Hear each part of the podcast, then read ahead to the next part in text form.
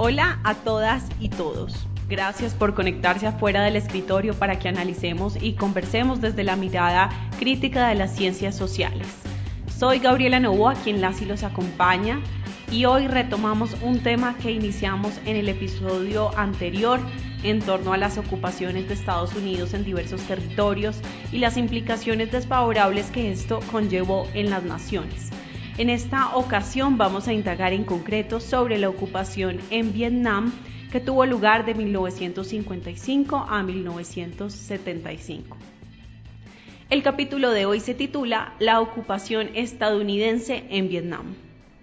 Y para esta revisión y análisis desde las ciencias sociales, en esta oportunidad desde la historia, nos acompaña nuevamente Ariel Sbarch, quien es doctor en historia de Emory University, magíster en historia de la misma universidad, licenciado en historia de la Universidad Torcuato Di Tella y actualmente es profesor del Departamento de Historia de la Facultad de Ciencias Sociales de la Pontificia Universidad Javeriana. Ariel, qué bueno que estés en fuera del escritorio para tratar este tema. ¿Cómo estás? Bien, qué bueno estar aquí. Gracias por invitarme. Qué bueno, Ariel. No sé si quieras eh, agregar algo a la intro sobre este tema de la ocupación de Estados Unidos en Vietnam. Solo que no se puede hablar de la intervención de Estados Unidos en Vietnam sin hablar de una intervención mayor que se da en toda Indochina. O sea, no solo Vietnam, sino todos los países alrededor, incluido Laos y Camboya. Eh, en realidad es el mismo, es el mismo proceso con diferentes partes y por supuesto la más famosa es obviamente Vietnam. Qué importante que nos hagas como esa claridad y pues te propondré iniciar con que nos cuentes eh, acerca del contexto histórico de Vietnam antes y, durante la ocupación estadounidense para que entendamos de dónde surge. Claro que sí. Básicamente para entender la guerra de Vietnam hay que entenderla en dos contextos que se conectan entre sí. El primero son eh, las luchas de descolonización en lo que el mal llamado tercer mundo, digamos, bueno, el mundo que era, ¿no? Había, formaba parte de los imperios coloniales europeos, sobre todo. Indochina, el mismo nombre Indochina, es una invención francesa, digamos, y esta es una zona de colonización francesa de fines del siglo XIX.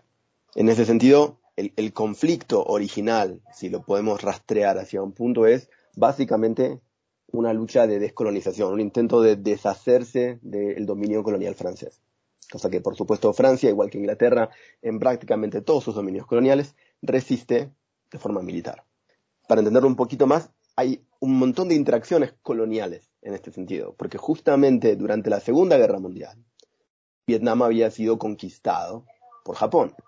Es decir, se había reemplazado un sistema imperial, de imperialismo eh, o de colonialismo europeo por uno japonés. Y cuando termina la Segunda Guerra Mundial, los partisanos vietnamitas que habían luchado contra Japón no dejan las armas, sino que se organizan para sacarse de encima el yugo francés también. El principal grupo de estos está liderado por un intelectual y líder guerrillero comunista que se llamaba Ho Chi Minh. Y ahí es a donde entra el segundo punto, que es la lógica de la Guerra Fría.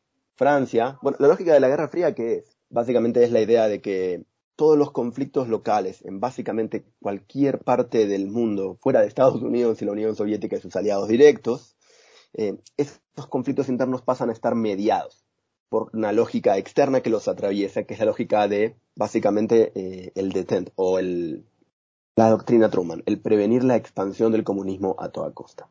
Entonces lo que hacen con éxito los franceses una lucha colonial para la cual en el momento de posguerra inmediato ellos no tienen los recursos. Francia viene de la conquista alemana, ¿no? Al fin y al cabo. Entonces los franceses convencen a Estados Unidos que aparte venía de sufrir, entre comillas, ¿no? De, de, ser testigo sin poder hacer nada ante la comunistización, por decirlo de alguna manera, de China, y que venía de estar absolutamente enredado en la guerra de Corea, de la a este nuevo, este nuevo eh, eh, conflicto. ¿no? Entonces Francia convence con éxito a los Estados Unidos de que lo que está pasando en, Vietnam no es una lucha de descolonización, sino este contagio comunista que viene de China, que viene de Corea, sí, que está tomando Asia. Lo que, digo, en el momento de paranoia anticomunista de los 40 tardíos, 50 tempranos, es entendible. Es decir, no es, no es que tiene sentido, sino que, que, la lógica es inevitable, es una lógica muy poderosa, ¿no? Y Estados Unidos compra por completo la narrativa francesa y empieza a básicamente enviar un montón de armas y dinero para financiar la lucha de decolonización, o sea, contra la descolonización, para mantener la presencia colonial francesa, contra básicamente las guerrillas de Ho Chi Minh en Vietnam. Recuerden que en esta época no existe la idea de Vietnam del Norte, Vietnam del Sur, eso es un invento que ahora vamos a, al cual ahora vamos a llegar. ¿Qué pasa después? Francia pierde. Y Francia le dice a Estados Unidos que por favor no solo contribuya económicamente y con bombardeos, sino que intervenga con tropas. Y Estados Unidos dice que no. Esta es quizás una de las pocas veces en la Guerra Fría donde esto va a pasar. Estados Unidos acaba de salir de la guerra de Corea. Y el gobierno de Eisenhower dice, no, no vamos a mandar tropas. Esto es curioso, porque esto va a revertirse muchísimo poco después. ¿Qué pasa? Se hace una negociación, se llega a una paz, se establece transitoriamente siguiendo el modelo. Estados Unidos no sabe mucho de Vietnam. No se preocupa por saberlo. Es Asia, todo es parecido. Sí, en Corea funcionó esto, vamos a hacer exactamente lo mismo. Se divide Vietnam en dos transitoriamente, con la promesa de hacer eh, unas elecciones nacionales para determinar el destino del país y su unificación. El norte queda bajo, igual, exactamente igual que en Corea, el norte queda bajo dominio de estos grupos comunistas liderados por Ho Chi Minh. Y en el sur no hay nada, hay que inventarse un gobierno. Entonces aquí Estados Unidos básicamente arma eh, la dictadura de Diem, que es un vietnamita eh, básicamente de la élite, eh, francófila, francoparlante, católica, ¿no? Hay un montón de cruces, de divisiones sociales al interior de la sociedad vietnamita, más allá de la cuestión del comunismo y el norte y el sur, que tiene que ver con básicamente la clase, la gran mayoría de la población es campesina y pobre, hay pocas élites terratenientes, que son todas aliadas del gobierno dictatorial de Vietnam del Sur. Hay una división, la gran mayoría de la población pobre, rural, es budista, pero la élite católica terrateniente, la élite terrateniente es católica, ¿no? Hablan francés en vez de vietnam, hablan vietnamita también, pero hablan también francés, ¿no? básicamente es la ex elite colonial francesa la que queda, eh, y ni siquiera toda ella, sino también con divisiones internas. Una facción de esta élite queda más o menos manejando Vietnam del Sur bajo la dictadura de Diem. Eh, que por supuesto, eh, bueno, Estados Unidos dice, bueno, vamos a ponerle un montón de dinero. la plata que le estamos poniendo a Francia se la vamos a poner a Vietnam del Sur, con el objetivo de que se forme un Estado fuerte que pueda encargarse de mantener la frontera, el balance de poder contra esta Vietnam del Norte. Y Diem, junto con Estados Unidos, se niegan a hacer esas elecciones. Las elecciones nunca pasan. Las elecciones nunca pasan, se robustece esa frontera, básicamente se mina, se arma, ¿sí? Parecido a lo que pasa en Corea. Eh, pero los parecidos terminan ahí. Diem es absolutamente impopular, no gana el apoyo ni siquiera de toda la élite vietnamita, todas las masas populares campesinas vietnamitas eh, son hostiles a un gobierno que representa a los terratenientes católicos, que reprime al budismo, ¿no? Eh, va a haber un montón de protestas famosas de monjes budistas, incluso algunos que frente a cámaras fotográficas se prenden fuego a sí mismos en protesta contra la represión antibudista en Vietnam. Algunas de estas fotos son extremadamente famosas, han dado la vuelta al mundo. Eh, son uno de los momentos en los que Vietnam aparece, digamos, en la prensa mundial. Y por supuesto, en el sur empieza una guerrilla, una guerrilla comunista, el Vietcong. Y el Vietcong está, por supuesto, conectado con Vietnam del Norte. Y tiene bastante éxito de reclutamiento, de acciones, operacional. Y Estados Unidos empieza a, tener problemas. Eh, para empezar, Estados Unidos no solo manda armas y entrenamiento y dinero, sino que también bombardea, ¿no? Bombardea Corea, eh, perdón, bombardea en Vietnam del Norte, bombardea en las zonas de supuesta presencia guerrillera del Vietcong en Vietnam del Sur y manda un montón de especialistas y técnicos militares para entrenar al ejército de Vietnam del Sur. Al punto tal que para el gobierno de Kennedy, a principios de la década del 60, después de que nunca se hizo ese, esas elecciones nacionales, hay, un, hay como miles de eh, especialistas militares estadounidenses en Vietnam algunos de los cuales efectivamente están en algún punto en combate. Y en las elecciones de Estados Unidos en el 63, 64, o sea, cuando se acaba la primera presidencia de Kennedy tras el asesinato de Kennedy, es decir, con Jack Johnson de presidente, Johnson promete en las elecciones que no va a haber involucramiento directo de los Estados Unidos en Vietnam.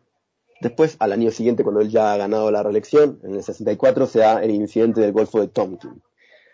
La excusa del Golfo de Tonkin es básicamente que Estados Unidos, eh, hay, que hay un barco de, de inteligencia estadounidense en aguas vietnamitas que va a ser atacado por barquitos de Vietnam del Norte y eso es la justificación para la introducción de Estados Unidos en la guerra. Hoy sabemos por documentos desclasificados del mismo Consejo de Seguridad Nacional de Estados Unidos que ese incidente es falso. Es un invento de los Estados Unidos para justificar su entrada en la guerra. Esto se da en una votación del Congreso de los Estados Unidos que le dan básicamente una carta blanca a Johnson para garantizar los intereses estadounidenses en, la zona de Vietnam. Y ahí empieza la americanización del conflicto. Americanización solamente significa que Estados Unidos va a empezar a mandar enorme cantidad de tropas y pierden. Es decir, no cumplen los objetivos de la guerra. Tengan en cuenta, yo no sé si en el podcast se pueden poner mapas, pero quizá un mapa de la zona sería muy útil, porque Vietnam es muy finito. Vietnam es un país largo, de norte a sur, enroscado, medio serpentino, que sigue básicamente la costa, y está, tiene al ladito del lado norte el país de Laos, y al ladito del lado sur el país de Camboya. Vietnam del Norte y la guerrilla del Vietcong usan estos países vecinos como circuitos de tránsito. Para mover tropa, equipos, arma, munición, comida, etcétera, o para, para moverse ellos mismos entre el norte y el sur, usan estos canales externos. Y Estados Unidos se da cuenta de esto y va a liderar una campaña de bombardeo masivo en estos países supuestamente neutrales, que también van a estar atravesando guerras civiles en esta época porque también tienen grupos comunistas adentro y están todos cerquita de China. Y también van a tener intervención militar, no solo Estados Unidos encubierta. Estados Unidos no va a reconocer, en esta época que tiene tropas en estos lugares, pero las va a tener. Y también con intervención del país de Tailandia, que es una dictadura eh, aliada de los Estados Unidos en la región. Es el país que está como al ladito de Laos, pero al otro lado de Vietnam está, está Tailandia. Esto significa que hasta el día de hoy, Tailandia y, Camboya, en buena medida, por la intervención de Estados Unidos, o quizá a pesar de la intervención de Estados Unidos, que es una discusión historiográfica imposible de resolver, eh, también terminan con, grupos comunistas en el poder. Ahora, devolviéndonos a Vietnam, Estados Unidos tiene un enorme problema. El ejército de Vietnam del Sur no sirve de nada. Por cierto, a Diem, en el 63, eh, le hacen un golpe de Estado el mismo ejército de Vietnam del Sur con apoyo de los Estados Unidos porque Diem no quiere dar el brazo a torcer en un montón de concesiones a la hora de cómo combatir la guerra y cómo buscar aliados. Eh, el ejército de Vietnam del Sur es básicamente inútil contra el ejército de Vietnam del Norte y contra la guerrilla eh, de, Vietnam, de, Vietnam del Sur. Entonces, Estados Unidos está ahí para quedarse. También hay un montón de intentos de invasión por parte de Estados Unidos de Vietnam del Norte, que nunca van a ser reconocidos tampoco, sino hasta el siglo XXI por parte de Estados Unidos, que de nuevo, no viene tan al caso, pero digo, Estados Unidos no está luchando solamente una guerra en Vietnam del Sur, está luchando una guerra en toda esta zona geográfica, ¿no? Bien, en todo el sudeste asiático, por decirlo de alguna manera. Entonces, el gran problema es que la gran mayoría de Vietnam es selvática.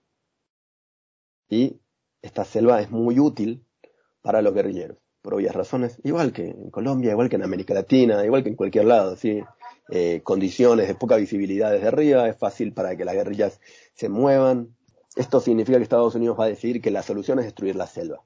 Y Estados Unidos va a lanzar una campaña que los mismos académicos estadounidenses llaman ecocidio.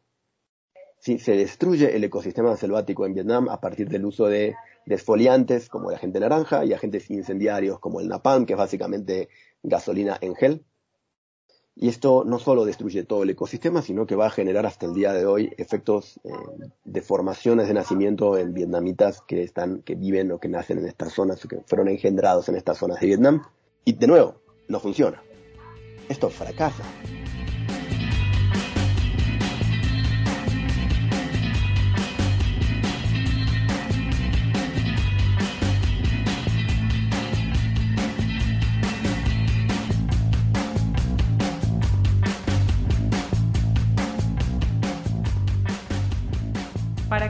Continuemos por esa línea, eh, quiero preguntarte cuáles fueron las consecuencias de la ocupación estadounidense en Vietnam, tanto para la población vietnamita como para la población estadounidense.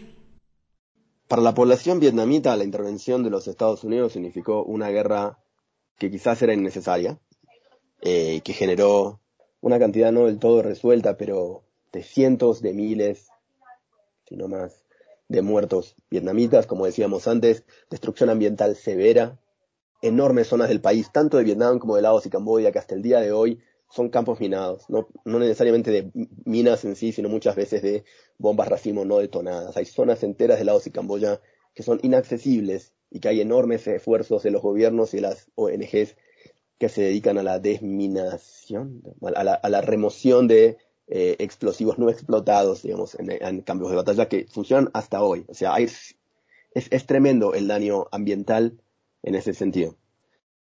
Y por supuesto, como decíamos antes, eh, gente que hasta el día de hoy nace con eh, defectos de nacimiento por culpa de estos contaminantes que Estados Unidos envía. Y por supuesto, durante la época en que dura la guerra, un montón de violencia, torturas, censura, represión hacia la población vietnamita, porque efectivamente la guerra de Vietnam ataca a la misma población de Vietnam del Sur que se considere sospechosa de ser simpatizante con la guerrilla. Esto va a generar un montón de masacres, algunas por parte del ejército de los Estados Unidos, como la masacre de My Lai, eh, que son masacres de pueblos, de civiles, eh, ancianos, mujeres, niños, todos ellos masacrados por el ejército de los Estados Unidos. Así que en términos de costos humanos también altísimos. Y por supuesto, la recuperación económica, social de Vietnam fue difícil, pero apenas se va a Estados Unidos, Vietnam del Norte avanza hacia el sur junto con la, guerrilla del Vietcom y básicamente Vietnam se transforma en un país comunista hasta el día de hoy. Bueno, un país comunista raro, un país comunista que nos hace las camisetas baratas que compramos en, ¿no? en, tiendas internacionales, claramente no comunistas como Zara, por ejemplo. Entonces, eso es el efecto para los vietnamitas, efectos que siguen hasta el día de hoy, tanto para Vietnam como los países vecinos. En Estados Unidos la guerra tiene un montón de efectos distintos. El primero, un montón de resistencia de, las, de los grupos juveniles, eh, de, los, de los estudiantes, sobre todo de los hombres, en el sentido de que ellos son los que tienen que ir a la guerra, pero en realidad el movimiento antiguerra va a ser de hombres, mujeres, va a incluir al movimiento de los derechos civiles afroamericano de la década del 60, va a incluir a otros movimientos latinos que están en esta época, al, incipiente movimiento feminista, eh, al incipiente movimiento por los derechos de los nativos americanos. Todas estas formas de radicalización política van a confluir en el movimiento antiguerra en Estados Unidos. Y esto es interesantísimo porque esto no pasa en la guerra de Corea. Como que no hay durante la guerra de Corea un espacio mental colectivo para decir esto es una movimiento de descolonización. Esto está, entra por completo desde los medios y la cobertura, lo que la gente se entera en, Estados Unidos como una guerra contra el comunismo, contra, una amenaza existencial que es la expansión del comunismo. Ya durante la década del 60 hay un montón de gente que insiste con esta narrativa, pero tiene mucho menos poder. Tiene mucho menos poder y la idea de que esta es una guerra de descolonización en la que Estados Unidos no tiene nada que hacer, se expande. Y se expande muchísimo. ¿Sí? Eh, en general va a haber, como, pasó también con la guerra de Afganistán que discutíamos la clase pasada, un consenso de la élite política estadounidense de que ahí había que estar y el comunismo había que combatirlo. Pero en términos de población, de la sociedad estadounidense, cada vez va a haber más dudas sobre la justicia, el uso y, el sacrificio de esta guerra para los Estados Unidos. Eh, y eventualmente eso, lo que va a hacer obligar a Estados Unidos a irse de Vietnam no va a ser una derrota militar. Estados Unidos no va a ser derrotado en el sentido de que sus fuerzas son destruidas en Vietnam. Estados Unidos se va a ir porque el costo de sostener la intervención directa de Estados Unidos en la guerra se vuelve insostenible en Estados Unidos, no en Vietnam. Eh, y yo creo que hay un montón de efectos secundarios que hay que seguir teniendo en cuenta, que es, hay un montón de veteranos que vuelven de Vietnam, ¿no? Vuelven de Vietnam psíquicamente heridos eh, o habiendo sido afectados por las mismas armas químicas que usó Estados Unidos o con, con, efectos físicos en sus cuerpos, ¿no? Enorme. Y una enorme cantidad de gente que como esta guerra Estados Unidos la pierde y se transforma en una guerra de humillación para la psiquis colectiva estadounidense, ¿no? Tanto para los que eran pro guerra como para los que eran anti-guerra, Vietnam es una guerra de la que nadie quiere hablar. Entonces un montón de veteranos de la guerra de Vietnam terminan básicamente abandonados. Y, quizás eh, otro de los, hay dos, dos efectos más que son quizá importantes antes de hablar de los medios, que yo sé que es tu tercera pregunta, pero que conecta extremadamente bien con esta, que es, em, bueno, una de las cosas es que se, se acaba la leva militar en los Estados Unidos. A partir de aquí, Estados Unidos no va a obligar a sus ciudadanos a ir, al a ir a la guerra por Estados Unidos, va a pasar un ejército voluntario, que es el ejército que tiene Estados Unidos el día de hoy. ¿Cómo va a mantener a la gente entrando al ejército? Porque, ¿Por qué la gente va a entrar al ejército si es opcional? ¿no? Es una buena pregunta. Estados Unidos lo que hace básicamente es ofrecer un montón de beneficios. No solo paga, no solo pensiones cuando termina, no solo la posibilidad de avance en la, en la cadena de mando, sino buen acceso a la salud y financiación de la educación superior. Estados Unidos ir a la universidad es muy caro. Entonces, ¿qué hace el ejército de los Estados Unidos? Lo paga. Para quienes hayan, se hayan enrolado en las filas del ejército de los Estados Unidos. Paga maestrías, paga pregrados, paga un montón de carreras distintas, no solo universidades del ejército, sino universidades en general. Esto se encuadra dentro de un plan previo existente que se llama el GI Bill, que tiene que ver con la Segunda Guerra Mundial, no viene al caso, y eventualmente a un montón de latinos sobre todo, pero no solo latinos, sino con un montón de gente que vive en Estados Unidos que los padres los llevan de forma ilegal, es decir, sin papeles básicamente, cuando son niñas y niños. El ejército de los Estados Unidos les ofrece participar en las Fuerzas Armadas a cambio de ciudadanía. Eso también va a pasar, ya diríamos, en la década del 2000, sobre todo. Y finalmente, por supuesto, eh, parte de las consecuencias de la guerra de Vietnam. También parte de las razones por las que termina de la forma en la que termina y que deja las cicatrices psíquicas en la sociedad estadounidense que deja, tiene que ver con tanto la cobertura periodística como las representaciones eh, en la cultura de masas, tanto cinematográfica como musical. Al respecto, Ariel, se me hace muy importante abordar cuál fue el papel de los medios de comunicación en la propaganda estadounidense y en la opinión pública respecto a la guerra de Vietnam esto, esto es un punto clave, ¿no? O sea, al fin y al cabo, la cobertura mediática va a ser central, tanto para el movimiento antiguerra como para la transformación de buena parte de la opinión pública de ser pro-Vietnam al comienzo de la guerra a ser anti-intervención en Vietnam hacia el final de la guerra. Eh, y, por supuesto aquí hay que dividir a, la, a los medios de comunicación en su, básicamente en los medios informativos, si se quiere, y eh, las representaciones de la industria cultural estadounidense, ¿no? Ten en cuenta que en general la película de guerra gringa no es, es un formato clásico. Pero si te fijas, la principal guerra en la cual hay representaciones críticas de la intervención de Estados Unidos es la guerra de Vietnam, ¿no? Ahí tenemos Apocalipsis Now, tenemos Pelotón, tenemos Full Metal Jacket. Eh, hay un montón de, de películas que son hits, ¿no? Y que son extremadamente críticas de la intervención de Estados Unidos de forma militar en Vietnam. Quizá el único antecedente previo es como una serie muy rara gringa, que es una serie de comedia sobre la intervención de Estados Unidos en Corea, que se llama MASH. Salvo por esa, ¿no? Este es el comienzo de representaciones críticas, no solamente audiovisuales, sino también musicales. Hay un montón de canciones anti-Vietnam que se vuelven populares en la década del 60, ¿sí? Eh, hay una famosa canción de Woody Guthrie que se llama eh, White Boots Marching in a Yellow Land o Botas Blancas Marchando sobre Tierra Amarilla. Hay, unos problemas en el título de eso, pero no importa, ¿no? Como hay como una cuestión de racialización. Eh, en ese sentido, desde la racialización, cosa que no dijimos antes, también podría ligarse la guerra de Vietnam a guerras en el Pacífico estadounidenses previas, tanto la guerra del Pacífico de la Segunda Guerra Mundial como la guerra de Filipinas a fines del siglo XIX. Pero es como toda otra historia. Tiene que ver con la cuestión de raza eh, y guerras de Estados Unidos en Asia. ¿no? En términos de los medios, y sobre todo los medios masivos de comunicación, eh, esta guerra es muy particular porque es la primera guerra en la cual aparece la posibilidad de, o sea, aparece la tecnología de la cámara portátil.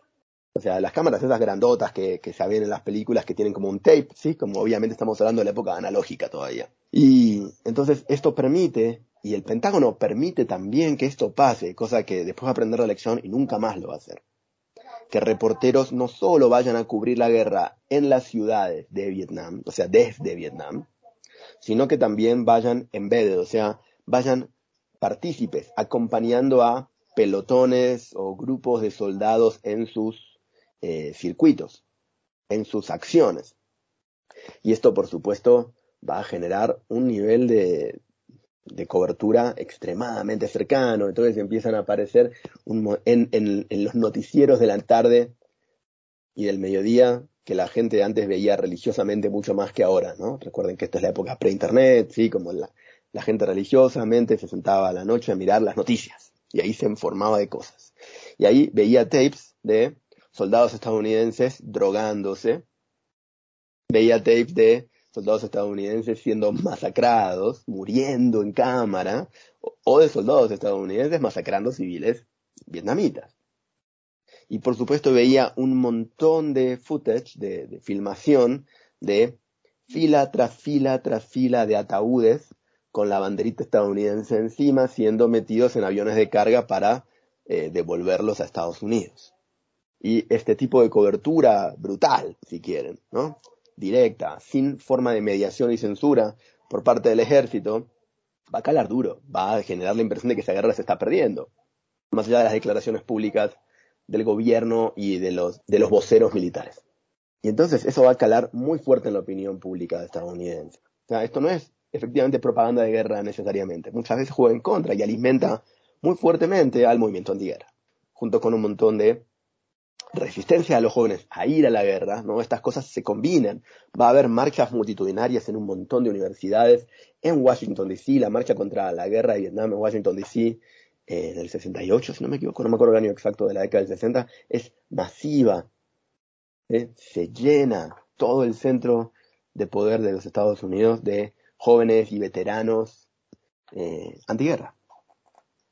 Si a eso le sumamos que las grandes estrellas de la contracultura, sí, Bob Dylan, Buddy Gertie, eh, y un montón de otros y otras eh, cantautoras y bandas, Martin Luther King, ¿no? Todos, ¿no? Hablan en contra de la guerra, genera un enorme consenso, al punto tal que el mismo Nixon termina diciendo como, bueno, bueno, bueno, cuando yo sea presidente en su campaña presidencial contra Johnson, Básicamente, primero va a boicotear las negociaciones de paz de Johnson con Vietnam del Norte, pero por abajo de la mesa.